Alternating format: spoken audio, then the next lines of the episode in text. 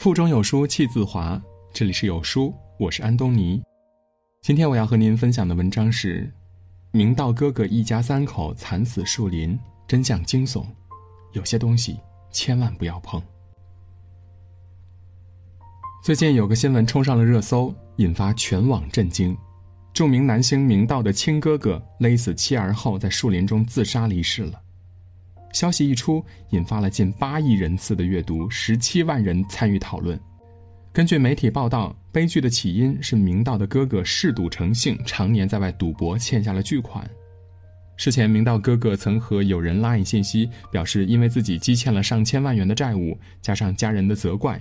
早就不想活了，想要自杀，哪知最后精神崩溃，竟然带着全家一起死。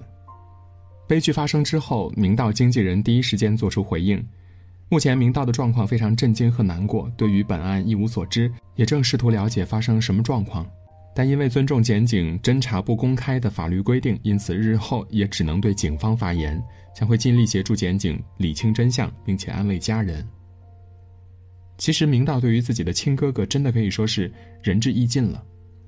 大家知道，明道出身底层，从小在市场长大，出道前曾经在街头卖鱼干成名之后，明道拼命赚钱，希望让家里的生活变得更好。但是，他的亲哥哥不仅不努力工作，承担长兄的责任，反而嗜赌成性，甚至四处打着明道的旗号招摇。二零一三年，明道哥哥就用弟弟的名义到处借钱，导致债主闹上活动，当面催债。二零一六年又出现一样的情况，明道才声明让哥哥自己负责。看到这样的悲剧，网友们都是哀其不幸，怒其不争，更是心疼明道。有的网友说，作为弟弟的明道也是想尽办法帮助哥哥了，摊上这种亲戚真是太惨了。还有的网友直指赌博的危害。赌博十有九输，赌博害死人，这种东西碰上人生就毁了。确实如此，一个人可以不成功，可以平平庸庸过一生，但是绝对不能跌破底线。平庸并不可耻，但是黄赌毒沾上任何一样，生命注定以耻辱结束。古人讲“一失足成千古恨”，人生最残酷之处就是回不去三个字。很可能一次赌博，一次吸毒，一次出轨，一次买春，甚至一次酒驾，一次超速，一次闯红灯，就会在一瞬间把你拖下地狱，还连带着给你的家人造成灾难。人生之中有些东西千万不能碰，碰了，小则倾家荡产，大则家破人亡。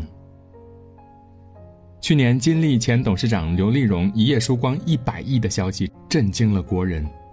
金立手机也曾经号称国民手机，代言人是刘德华，广告词更是耳熟能详，“金品质立天下”。这款手机最红时，曾经销量高居全国国产机第一名，碾压现在的华为、小米。然而，一个市值几百亿的商业帝国，却在一夜之间资金链断裂、破产清算，落得一个天地间白茫茫真干净。帝国坍塌的背后。最恐怖的原因是其创始人、董事长刘立荣嗜赌成性。曾有传闻说，刘立荣在赌博上输了超过一百亿。他去过两次塞班岛，第一次就输了二十亿。第二次与刘丽荣私交甚好的几位朋友亲自飞到塞班，想劝他回头，却没想到看到的却是赌桌上堆积如山的筹码。最后一把牌，就一把牌，一次性输了七亿美金。去年十一月二十四日，刘丽荣曾接受了媒体采访，承认确实曾两次去塞班赌博，但否认输掉了一百亿。那么究竟输了多少呢？记者问。他用很轻的声音说：“十几个亿吧。”即便这个数字是真的，对于一个公司而言，十几亿的流动资金缺口也足以致命了。作家李月亮曾对此有过评论，很是扎心。一个人要经过多少年的艰辛努力，做出多少次的明智抉择，才能一步一步奠定自己的美好人生呢？而毁掉这一切，只要两次豪赌就够了。好比建一栋大厦，要多少时间、多少心血，而毁掉它，一根火柴就够了。从善如登，从恶如崩，一念天堂，一念地狱。刘丽荣自己说过。赌这个东西真的不能沾，一失足成千古恨。可是他也说过，人生如棋，落子无悔。很多事儿做了就是做了，错了就是错了，纵成千古恨，后悔也晚了。知乎上有一个问题说：谁都知道黄赌毒是害人的东西，可是为什么还有那么多人趋之若鹜呢？有一个高赞回答是：因为人们总是倾向于高估自己的能力，低估人性的丑恶。就像现在很多年轻人，虽然没有沾上黄赌毒，可是网贷成瘾，甚至裸贷，都在我们身边时常发生。网贷真的在吸血。前几天有一个新闻很扎心：，二零一九年十二月十一日的下午，家住深圳罗湖的邓霞在自家的洗手间里烧炭自杀，结束了年仅三十六岁的生命。丈夫郑军告诉记者，他在整理遗物时发现邓霞身负巨债近三百万元，在二十余个金融平台有借款行为，月还款金额十万。妻子走后不足两天，数不胜数的催债电话、短信也找上了他和家人。郑军认为是高额的债务把妻子逼上了绝路。在心理学上有一个名词叫“棘轮效应”。就是指人的欲望会不断膨胀，一开始只是要一支口红，后来想要的是整个色号的口红，然后就是包包、首饰。老话说得好，欲壑难填。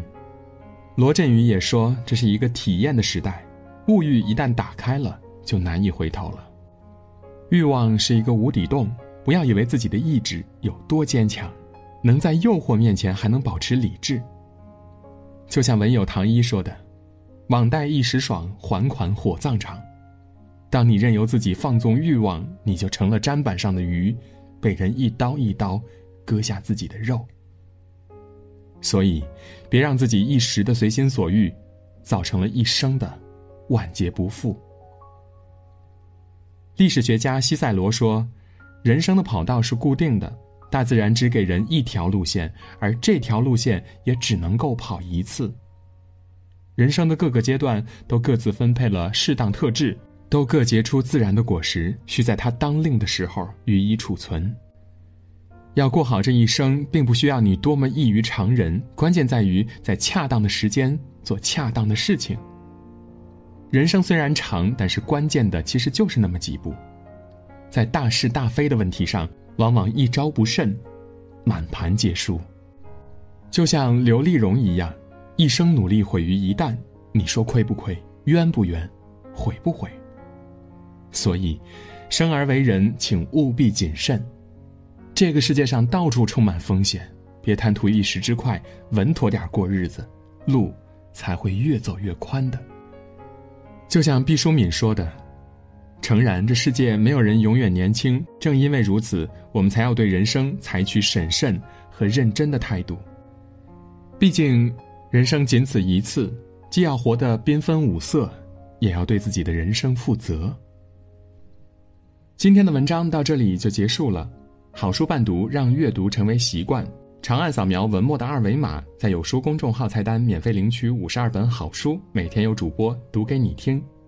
如果你喜欢今天的文章，记得在文末点个再看，或者将文章分享至朋友圈，让更多的朋友和有书一起成长。我是主播安东尼。